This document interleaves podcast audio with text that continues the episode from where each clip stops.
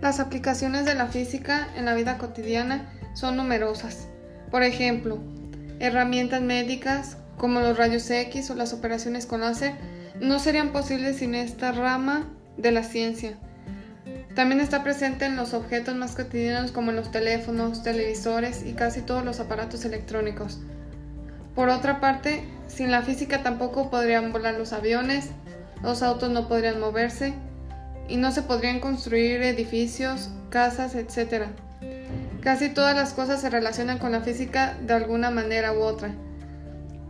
En cualquier objeto que tengamos en la mano está la física. La física tiene muchos campos de estudio cuyas aplicaciones están en la vida cotidiana de los humanos.